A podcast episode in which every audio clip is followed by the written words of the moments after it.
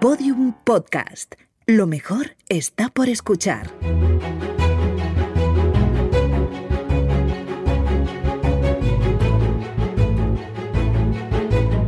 Historia de España para selectividad.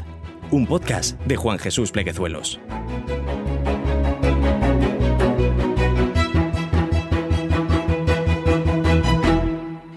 Bienvenidos, amigos y amigas, a Historia de España para Selectividad. Mi nombre es Juan Jesús Pleguezuelos, soy profesor de Historia de Instituto y desde los estudios centrales de mi habitación te mando un caluroso abrazo.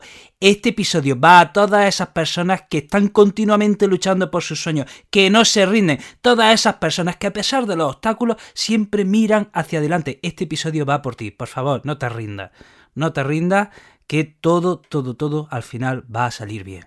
Antes de empezar con el programa, dos recordatorios muy importantes.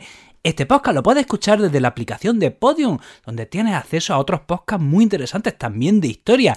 Y otra cosa, si quieres sacar el máximo provecho de tu tiempo de estudio, te recomiendo mi libro Los 10 hábitos del estudiante exitoso. Puedes adquirirlo en mi blog www.elprofesorinquieto.com. Bueno, empecemos con el programa. Digo yo, Digo yo que si estás escuchando este programa ya está tienes la selectividad la semana que viene. O sea, por cronología, estás ya a final de curso o, en septiembre y tienes el examen la semana que viene. Así que, venga, que este tema es facilito, este tema es muy sencillo. Vamos a hablar de la integración de España en la Unión Europea, pero como siempre, vamos a explicar los conceptos previos. ¿Cómo nace la Unión Europea? Miren, eh, ya saben, seguro que los que habéis estudiado en historia en primero de bachillerato, ¿lo sabéis? Sí, no me digas que no lo sabéis, no me digas que no lo sabéis. Ya sabéis, los que habéis estudiado historia contemporánea, que, eh, bueno, Europa, en Europa esto es una sucesión de catastróficas guerras, de catastróficas chapuzas, de catastróficas desdichas. Eh, Europa es un ring donde todos pelean contra todos durante el siglo XVIII, durante el siglo XIX y durante la primera mitad del siglo XX. ¿Eh? Y en la Segunda Guerra Mundial se llega ya casi a la destrucción total, o, sin el casi. Eh, y sobre todo hay dos países en Europa que se llevan especialmente mal y que se están invadiendo el uno al otro siempre que pueden, que es Francia y Alemania. Entonces la Segunda Guerra, termina la Segunda Guerra Mundial, Europa está destrozada y nace un sentimiento en Europa de decir, bueno, ¿y si, y si nos unimos? Quizá ya está bien, quizá el enfrentamiento no nos ha llevado a nada, quizá estamos en una guerra en las que no está ganando nadie. ¿Y si, si empezamos a pactar una unión? Entonces fíjense, en 1951 se crea la Comunidad Económica del Carbón y del Acero por el Tratado de París. Y en ese tratado está Francia, Alemania, Italia, Bélgica, Países Bajos y Luxemburgo. Bueno, pues además de la CECA, la Comunidad Europea del Carbón y del Acero, en 1957 se crean otras dos comunidades, la Comunidad Económica Europea y la Comunidad Europea de la Energía Atómica, Ojo, estas tres comunidades prácticamente estaban compuestas por los, mismos países. O sea, los mismos países estaban creando alianzas paralelas. Bueno, pues a lo largo de los años 60, estas tres comunidades se van fundiendo en una sola. Y además estas tres comunidades, que ya se están fundiendo en una, crean la política agraria común. Y además también crean la unión aduanera para que haya libre circulación de productos. O sea, España, eh, vemos que en esa Unión Europea ya se va se va gestando la Comunidad Económica Europea, se va gestando una unión de países. ¿Y España? ¿Dónde, eh, está España? ¿Y España por qué no está aquí? ¿Qué sucede? ¿Por qué España no está en estos países? Pues bueno, la respuesta es obvia. España es una dictadura, entonces se le cierra el paso. Si bien en 1953, con el pacto entre España y Estados Unidos, España, bueno, pues eh, se abre a las relaciones internacionales, España entra en la comunidad internacional si se le niega el paso a esta comunidad económica europea. Se le cierran las puertas, por eso España tendrá que esperar todavía varias décadas. Bueno, llegamos a... empieza la transición. 20 de noviembre del 75 empieza la transición española. Recuerden que en principio el presidente, eh, el presidente de España era Arias Navarro y teníamos como jefe de Estado al rey de España, el rey Juan Carlos. Y recordemos que llegamos al año 76 y atención, Arias Navarro dimite o, lo dimiten, no digamos que le fuerzan a dimitir, y es sustituido por Adolfo Suárez. Estamos en el año 76.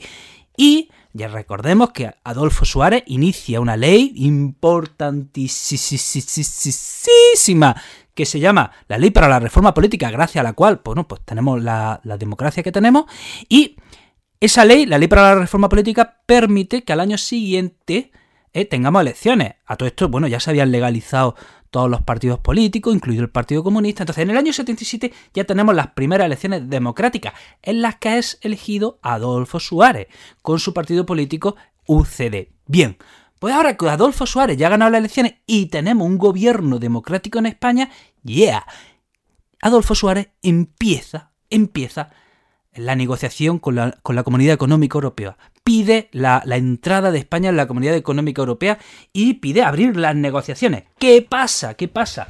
Pues que aquí hay un país que se opone, hay un país que tiene miedo a España, especialmente por sus productos agrícolas. España sí, eh, de, en algo así o potencia siempre ha sido en agricultura. ¿Por qué? Pues porque tenemos mucho sol, tenemos muchas horas de sol, agua, bueno, no es que tengamos tampoco mucha, pero eh, eh, sobre todo la luz solar hace que España pues sea rica en productos agrícolas. Entonces, ¿qué sucede? Hay un país que le tiene miedo a España, que es Francia, y Francia torpedea, torpedea la entrada de España en la Comunidad Económica Europea. Los que somos adultos, los que somos adultos recordamos una imagen y los que sois jóvenes obviamente no las recordáis, porque no erais muy pequeños o no habíais nacido.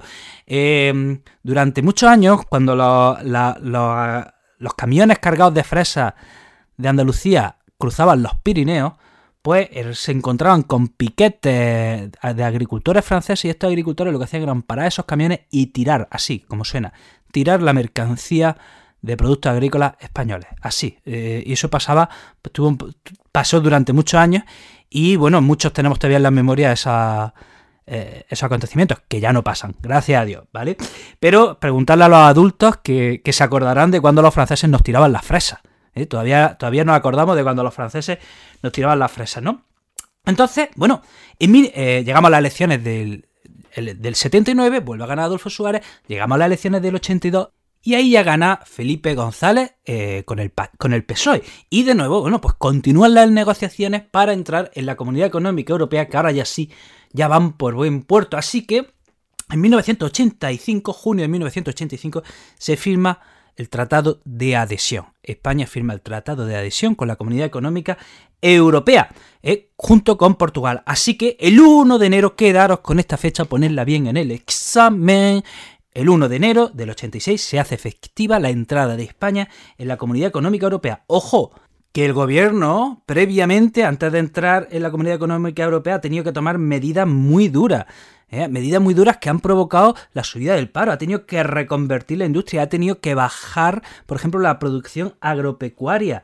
Ha tenido que hacer ajustes en la economía que han sido dolorosos para que España pudiera entrar en la Comunidad Económica Europea. Incluso el PSOE en una de sus grandes promesas electorales del 82, tuvo que pegar un volantazo de 180 grados y hacer una diegada, ya sabes lo de la diegada, donde dije digo, digo Diego.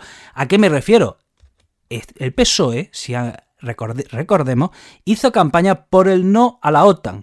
Prometió que si ganaba la elección haría un referéndum y pediría el no a la OTAN y y, prometía que iba a sacar a España de la OTAN. Bueno, pues cuando ya ha ganado, cuando ya está en el poder, celebra el referéndum, pero pide el sí. ¿Por qué?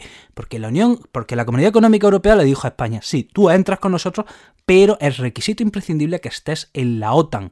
¿eh? Ahí, entonces ahí el PSOE también tuvo que hacer una gran cesión. Y bueno, recalcar que a partir del 1 de, de enero del 86, cuando España ya está en la Comunidad Económica Europea, muchos asuntos nacionales pasan ya a formar parte de la agenda europea.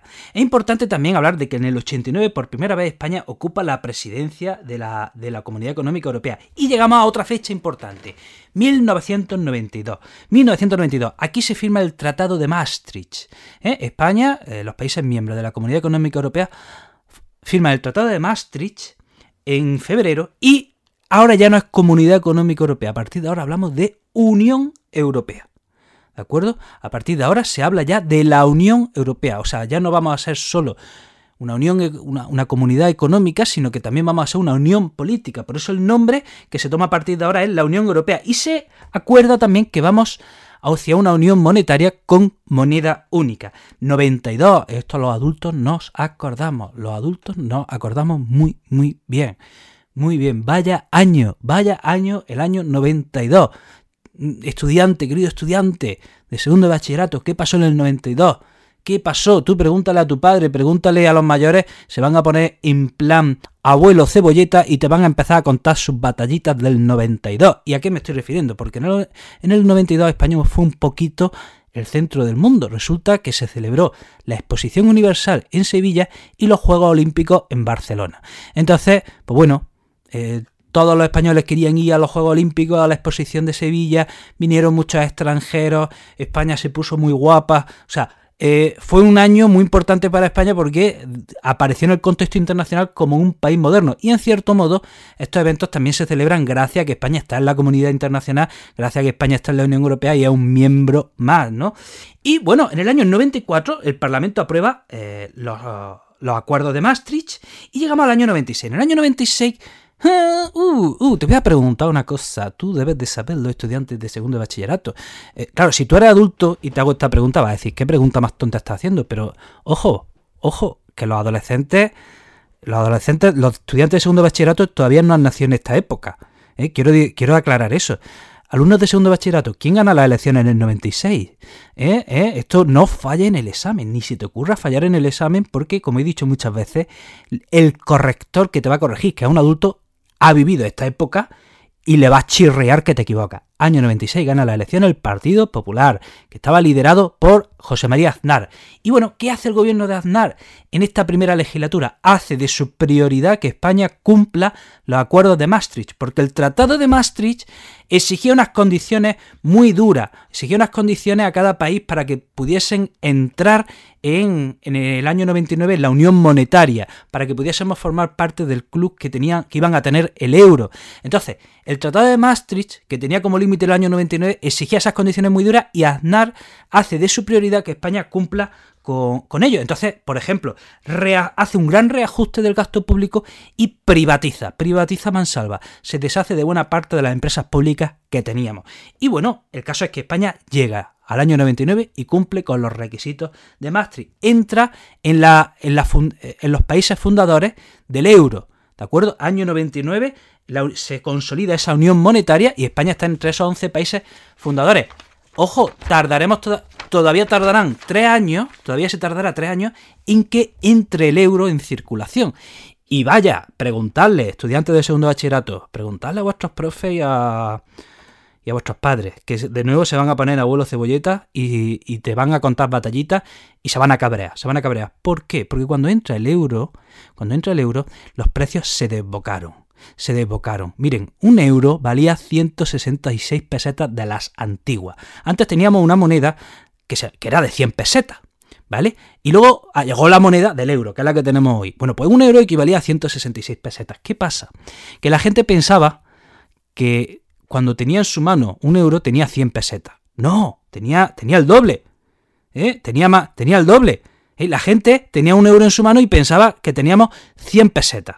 Entonces, cuando gastábamos ahí, alegremente. Por ejemplo, había un, billete eh, de mil pesetas, que era el más común, ¿no? Y en aquella época los chavales que teníamos mil pesetas en el bolsillo nos sentíamos ricos. O sea, mil pesetas nos daban para un fin de semana. Bueno, pues luego llegó el billete de 10 euros. Ojo, un billete de 10 euros vale 1.600 pesetas. ¿eh? Casi, casi el doble, ¿no? O más del doble, ¿no? Entonces pensábamos, pensábamos que de alguna manera al tener 10 eh, euros en el bolsillo teníamos 1000 pesetas. ¿no? Y, inconscientemente hacíamos ese símil, pero estábamos muy equivocados. Y miren qué sucedió, que poco menos de un año o dos los precios en España se duplicaron. Los cafés, el periódico, el pan, los precios se desbocaron. Pregúntenle a los mayores y te contarán cómo los precios subieron de una manera desorbitada en cosa de un año o dos. Y es que, miren, eh, los mayores todavía pensamos de alguna manera en pesetas. Los adultos casi, casi siguen pensando en pesetas. Dile a un adulto de más que se, que se acerca a los 40 años, dile 340.000 euros y se puede quedar pillado. Tienes que dejarle un tiempo para que haga el cambio a peseta y ya se haga una idea de la cantidad de la que estamos hablando. Esto es una curiosidad que cuando la comento en clase, pues a los estudiantes le llama, le llama mucho la atención y me parecía interesante también hablarlo, hablarlo aquí. Y bueno, comentar en general, en general, que a pesar de esto que he dicho del euro, la entrada de España en la Unión Europea ha sido buena, ha sido favorable, nos ha traído más beneficios que perjuicios. O sea, del año 85, del año 86 que entramos hasta el 2013, España duplicó su PIB. ¿eh? España recibió una gran cantidad de inversiones extranjeras, ha recibido fondos de cohesión de la Unión Europea. ¿Para qué? Para, que, para intentarnos equiparar a, los países ricos. A partir del 2004 España pasa de ser país receptor de fondos de la Unión Europea a ser país contribuyente. ¿Por qué? Porque en el 2004 entran bastantes países del este en la Unión Europea. Y hay que decir, bueno, quedarnos con esa idea de que el balance general es bastante positivo. Y hasta aquí el programa de hoy. Espero que te haya ayudado, espero que te haya resultado interesante, espero que te haya ayudado a comprender ese tema y a que saques una notaza. Y ojalá, pues, como he dicho al principio, espero que haberte entretenido y haberte hecho disfrutar. Quiero recordarte que este eh, este episodio lo puedes escuchar desde la aplicación de Podium Podcast. También decirte que tengo muchos proyectos relacionados con la educación y que si quieres estar al tanto de ellos, que me sigan mis redes sociales: Facebook Juan Jesús Pleguezuelo, Instagram El Profesor Inquieto, YouTube El Profesor Inquieto, Twitter el Profe Inquieto y TikTok, TikTok, que lo estoy petando en TikTok. ¿Cómo no me estás siguiendo en TikTok si todo el mundo me sigue? El Profesor Inquieto también. Un abrazo enorme y nos vemos en el próximo episodio. Todos los episodios y contenidos adicionales en podiumpodcast.com. También puedes escucharnos en nuestros canales de Spotify, iTunes, iBox y Google Podcast y en nuestras aplicaciones disponibles para iOS y Android.